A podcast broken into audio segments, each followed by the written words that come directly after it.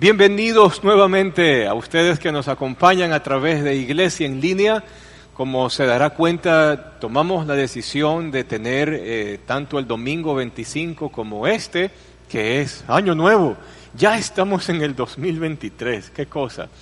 Pero igual, más allá de, de desearles un feliz año y de...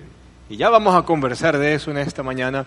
Nos alegra mucho tenerlos a todos ustedes con nosotros y esperamos que lo que conversemos hoy día nos pueda enfocar un poquito mejor a cómo tomar las cosas y hacer las cosas en este nuevo año 2023. Comenzando por, desde, desde el título para esta reflexión, uh, si usted me conoce un poquito puede, puede entender de este su servidor que en ocasiones suele ser un poco crítico con respecto a muchas cosas especialmente cuando a, ciertos temas se los hace demasiado idealistas o muy sentimentalistas. Y, en medio de eso, cuando se construyen cosas en, en términos de idealismos y de sentimentalismos, la, la, realidad termina siendo aplastante. Yo creo que, no sé si usted tiene el mismo criterio que yo, pero los, nuestros tres años pasados quizás han sido de los años de los más difíciles que nos haya tocado enfrentar. Y nos hemos dado cuenta, quizás en medio del dolor, de que, cada año que comenzaba, no todo el mundo se desea, y no estoy diciendo que esté mal, por favor, no me malinterprete, se lo pido, por favor. Eh, no, no, estamos diciendo que esté mal el desearse el feliz año, o, el, o a veces uno se desea una, una lista de, de, 500 cosas, de, de miles de cosas que tienen más que ver con nuestras expectativas o tienen más que ver con que las frustraciones de ocasiones u oportunidades anteriores, nosotros las queremos ver resueltas. Y, y no nos ponemos a pensar no nos ponemos a pensar, uno, de que la forma en que llamamos nuestros años y nuestros meses en sí es, es un arreglo numérico con el cual tratamos de manejar o de marcar una especie de, ciclo que nos ayude a comenzar y terminar un ciclo. Eh, lo, hemos, lo hemos adecuado al movimiento de la Tierra con respecto a nuestro, a nuestro Sol, que es el centro de nuestro sistema solar como para que marcar las estaciones. Y bueno, Dios dice eso, Dios dice eso en el Génesis, se habla de que Dios puso la lumbrera mayor a la lumbrera menor para que marquen diferencia entre día y noche y estaciones del año. Las mareas también sabemos que son afectadas por eso.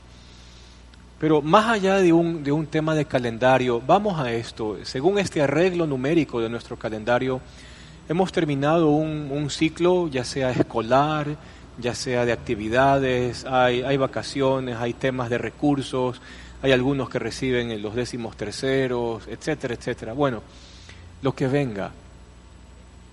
Y en medio de todo eso, algo que sí me gustaría puntualizar en esta conversación de inicio de año es, ¿qué vamos a hacer con este 2023? Y van a salir 10.000 cosas, vas a ver en internet 10.000 personas que supuestamente hacen filosofía, y que te van a inclinar a que tomes la resolución de y que hagas esto y que hagas lo otro. Y ahí se mezclarán se mezclarán pseudo psicólogos ahí se mezclarán también psicólogos que no tienen la película clara de cómo son las cosas de la vida. Te, te meterás también con gente que, que van a hacer que lo que ellos te están diciendo es lo más importante del mundo ya sea dieta ejercicio lo que sea yo quiero leerte y eso es lo diferente de esta conversación de esta mañana. Yo quiero leerte dos capítulos de Proverbios y quisiera que les pongas atención. Si tú tienes una Biblia, libro en tu casa, sería bueno que la tomes y la abras, o si no en tu celular, para que puedas seguir un poco la lectura y lo que vayamos comentando poco a poco. Porque este 2023 debería ser un año donde aprendamos a atesorar la sabiduría y a vivir y tomar decisiones por la sabiduría que Dios nos da. Proverbios en el capítulo 3 es uno de los grandes discursos que el editor de Proverbios acumula allí, puede haber sido de Salomón o de cualquier otro. Eh, Proverbios es literatura de sabiduría o literatura sapiencial que nos enmarca en el realismo de la vida y en lo importante que es que tú y yo sepamos tomar decisiones y de alguna manera dejar a un lado a veces pensamientos donde pensamos en que quedándonos quietos y no actuando nada o no haciendo nada es la forma en la cual Dios va a actuar. En Proverbios nosotros vemos de que Dios y el hombre se manejan de forma conjunta. Dios da la sabiduría y entrega sus principios para tomar sabias decisiones y el hombre es el que toma las decisiones y puede ver los resultados de dichas decisiones. En Proverbios es donde se enmarca el principio causa y afecto, que luego se enmarcaría en esa frase de todo lo que el hombre siembra, esto cosecha. Así que muy buena parte de lo que acontece en nuestra vida año a año es producto de nuestras decisiones y nuestras decisiones se van a basar en la clase de sabiduría que está llenando nuestro corazón.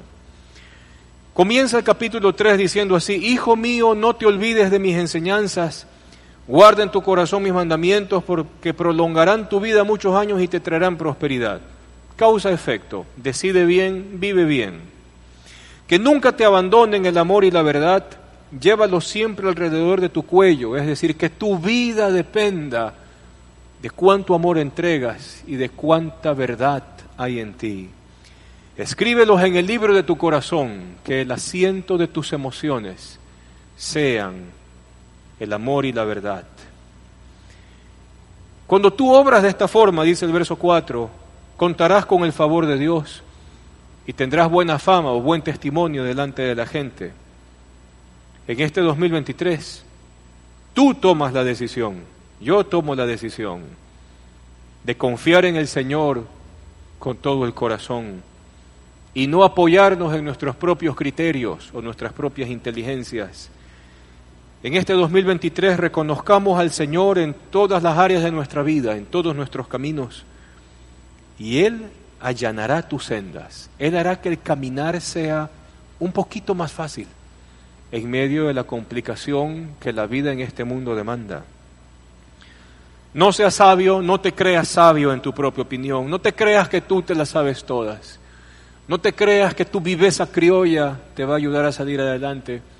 No pienses que la forma, y perdón por los términos, por la forma desapada que en ocasiones en algunas familias suele estar presente, dice el texto, no creas que eso es ser sabio, eso es ser sabio en tu propia opinión, no hagas eso, más bien reverencia al Señor, que es la forma en que nosotros entendemos el temor de Dios en las escrituras, más bien reverencia al Señor y huye del mal.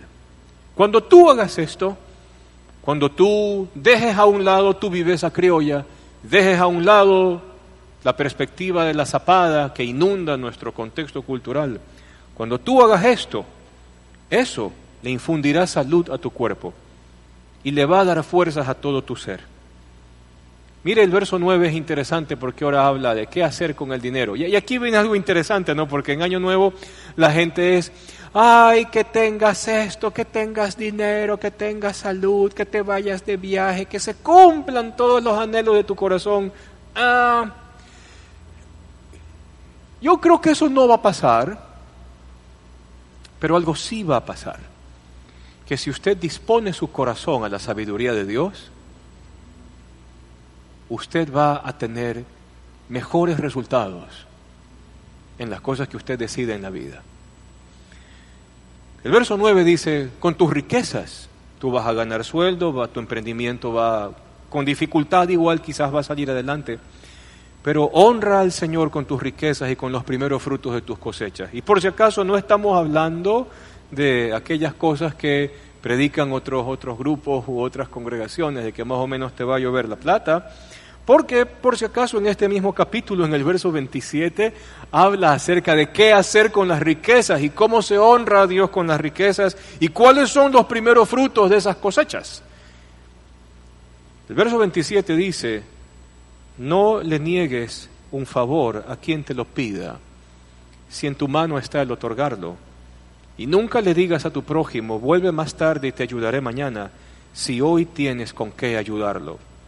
Honrar a Dios con las riquezas es ayudar al que necesita sin pedir nada a cambio. ¿Qué dice el texto? Volvemos al 3, verso 10. Así tus graneros se llenarán a reventar. El apóstol Pablo explicaba en una de sus cartas a los Corintios de que la mejor cosecha que nosotros podemos tener al sembrar o al darle a alguien que está en necesidad, la mejor cosecha que podemos tener es la gratitud que esa persona elevará a Dios por el bien recibido. La mejor cosecha que podremos recibir es que esa persona glorificará a Dios por su provisión y con eso nuestro corazón se sentirá satisfecho. No hay mejor cosecha que eso. No es cosechar plata, es cosechar algo superior, que es la gratitud de los corazones al Señor. Así tus graneros se llenarán a reventar y tus bodegas rebosarán de vino nuevo. Va a haber alegría. Hijo mío, no desprecies la disciplina del Señor. Y pare, pare ahí un rato. No vamos a entender ni en el Nuevo ni en el Antiguo Testamento la disciplina como, como golpe de cuerpo, como palo, como algo que termina afectando la integridad física de alguien. Disciplinar, tanto en el verbo hebreo y el verbo griego, tiene que ver con instruir. Y con instruir en sabiduría práctica para la vida. Sí, toda esa frase sota está metida en la palabrita disciplina o disciplinar. Si quisiésemos releer este texto de una mejor forma, podría decir, hijo mío, no desprecies cuando el Señor te instruye, ni tampoco te ofendas cuando Él te llame la atención, o dice aquí sus reprensiones, porque el Señor instruye, es decir, disciplina, y ojo, no es palo, es instruir en sabiduría, porque el Señor instruye a los que Él ama como corrige un padre a su hijo querido. Y vienen bienaventuranzas. Más allá de desearnos, ándate de viaje, que tengas plata, que bla, bla, bla, bla, bla. Más allá de todas esas cosas, eso, déjelos a un lado. Y lo que nos llama la atención del verso 13 es, dichoso el que haya la sabiduría y el que adquiere inteligencia. Mi estimado amigo, mi estimado hermano, las cosas no van a pasar porque baje un rayo del cielo y ¡pum! Cambie todo. En la creación que usted y yo vivimos, Dios y el ser humano trabajan de forma conjunta. Dios ha creado el cosmos, el universo y los sistemas que gobiernan al hombre y a este planeta. Entendemos que por la caída todo se vino abajo, pero aún Dios sigue trabajando de forma conjunta con el ser humano. Y si usted y yo hemos creído en Cristo y somos la iglesia, entonces Dios mismo dice de que nosotros somos bienaventurados, somos dichosos o extremadamente felices si hallamos la sabiduría y adquirimos inteligencia. E inclusive los verbos que utiliza el verbo 13 son interesantes, porque habla de que tiene que haber una disciplina individual personal para adquirir sabiduría. Meditar en lo que nos acontece, meditar en el principio, en un principio de Dios aplicable a una u otra situación y ver la manera en cómo dentro de la sabiduría de Dios tomamos la decisión correcta o hacer lo que tenemos que hacer para que algo acontezca o quizás algo malo deje de acontecer pero nosotros somos los que decidimos. Dios se compromete a enseñarnos, Dios se compromete a entregarnos su sabiduría, Dios se compromete a darnos su inteligencia, pero de nosotros también es el trabajo de hallarla, de adquirirla, de buscarla, de meditarla. Porque la sabiduría es más provechosa que la plata, es mejor que tener dinero en la cuenta. La sabiduría rinde mejores ganancias que el oro. La sabiduría es más valiosa que las piedras preciosas y lo más deseable del mundo no se le puede comparar a tener sabiduría. Porque la sabiduría con su mano derecha, es decir, es una fortaleza de la sabiduría el entregar la larga vida. Y con la izquierda, es decir, no es tan, no, no, no es tan ejercitado en la sabiduría, el honor y las riquezas, pero sí la larga vida y la honra delante de Dios. Cuando usted va avanzando en Proverbios y va al capítulo 4, capitulito más adelante, comienza el discurso otra vez con escuchen, escuchen. En esta búsqueda activa de la sabiduría, escuchar el principio de Dios, el consejo de Dios, lo que está en su palabra y lo que podemos aprender y estudiar de ella, eso va a ser clave para aprender sabiduría. Este señor, amigo tuyo, que se llama Tito Campos, tu hermano en la fe, tu hermano en Cristo, no te va a desear ni que tengas plata, ni que tus sueños se cumplan, ni que las cosas que están en su corazón lleguen a la realidad. No te voy a desear eso.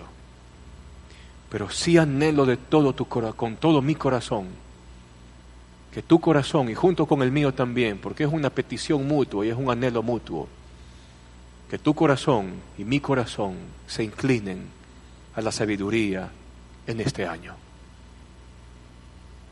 Y que vayamos a aquellos principios que Dios entrega para saber decidir lo que hay que hacer. Aun cuando sean decisiones complicadas, fuertes y dolorosas, pero es lo mejor, porque más allá de eso no va a acontecer. Y este texto lo deja claro. Lee el capítulo 4 conmigo.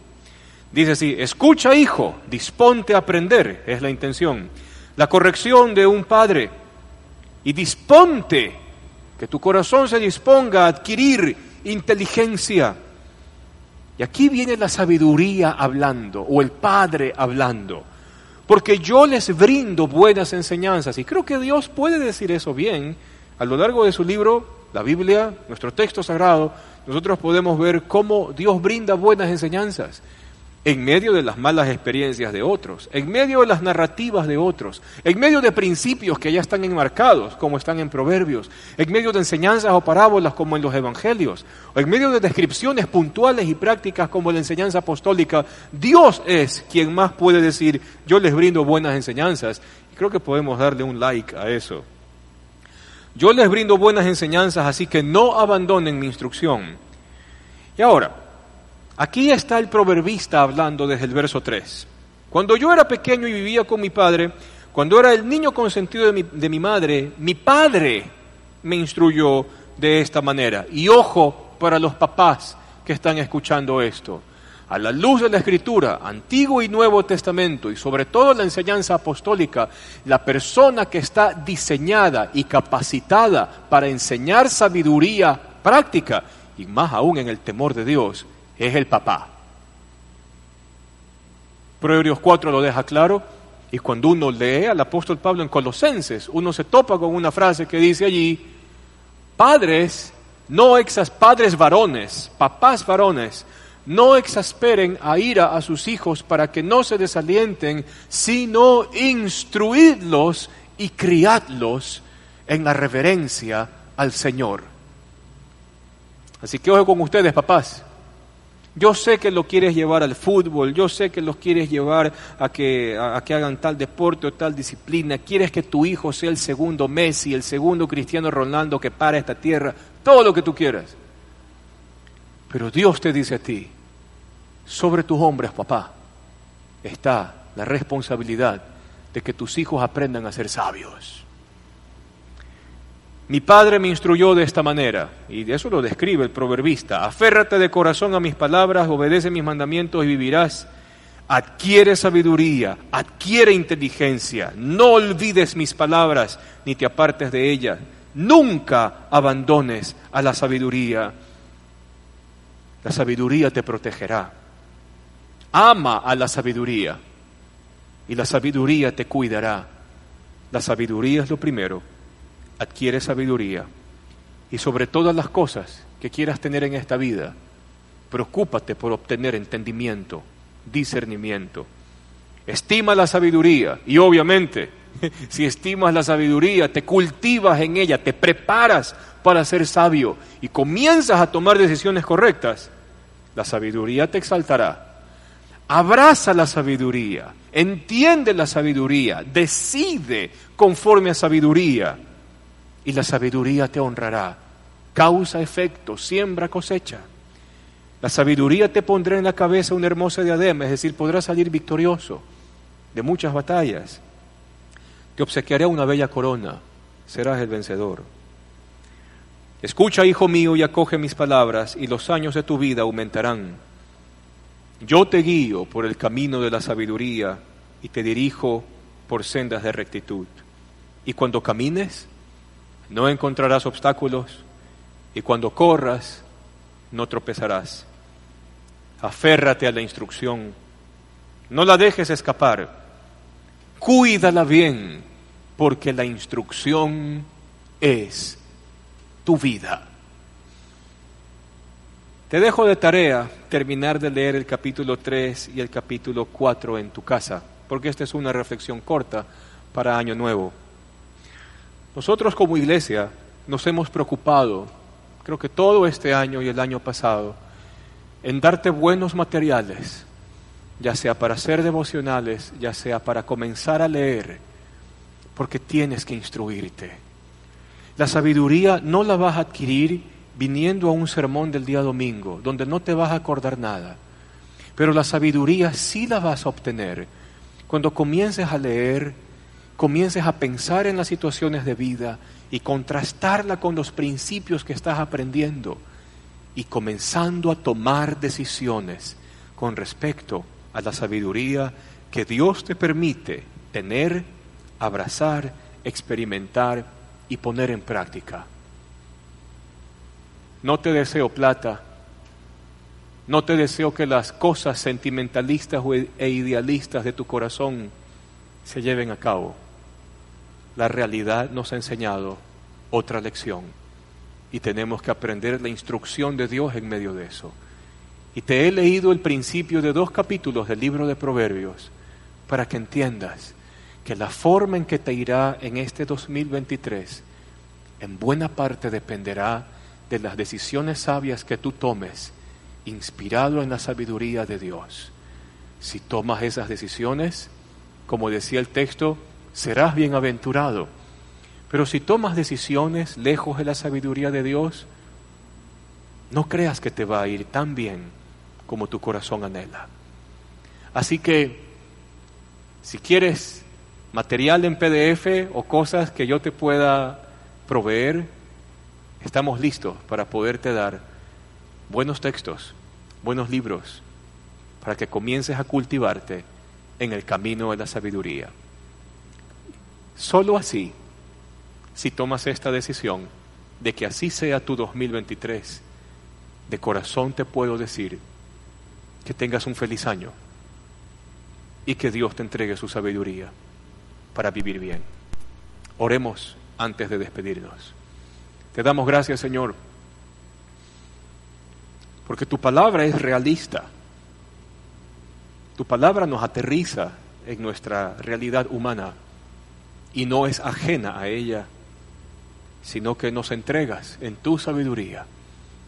Y hoy podemos decir que hemos aprendido tantas cosas, desde el contenido del Evangelio en el querigma, la enseñanza apostólica, la literatura sapiencial, la forma en cómo transformas la vida, el cómo nos llevas a pensar y a madurar y aún y aún corregir ideas que hemos tenido acerca de ti, pero que no coinciden con lo que nuestra vivencia día a día tiene que ver.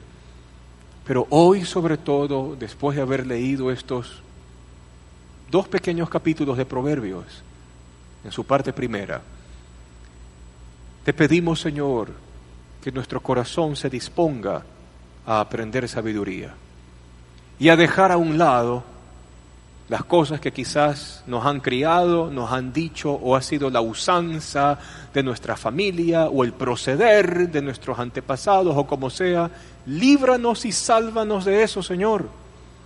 Y más bien que la reverencia a ti y la sabiduría expresada en tus principios, en tus historias, en tus moralejas de tus parábolas, en la enseñanza de los apóstoles, comience a generar en nosotros seres humanos que toman decisiones conforme a ti y a tu entendimiento.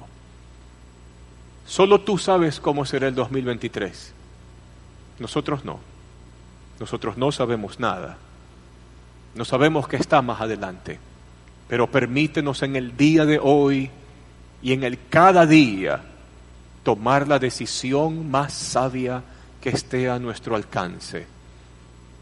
Decisión que te honre a ti según tus principios y decisión que nos hará bien a nosotros cuando nos toque cosechar el resultado de nuestras decisiones. Te damos gracias, Señor, por ser tan sabio y tan inteligente y supremamente grande, más allá de lo que podemos entender o comprender. Gracias por todo. En el nombre de Jesús, amén, amén. Y ya sabes, allí sí, que tengas un feliz año. Que el Señor te bendiga. Nos vemos el próximo domingo.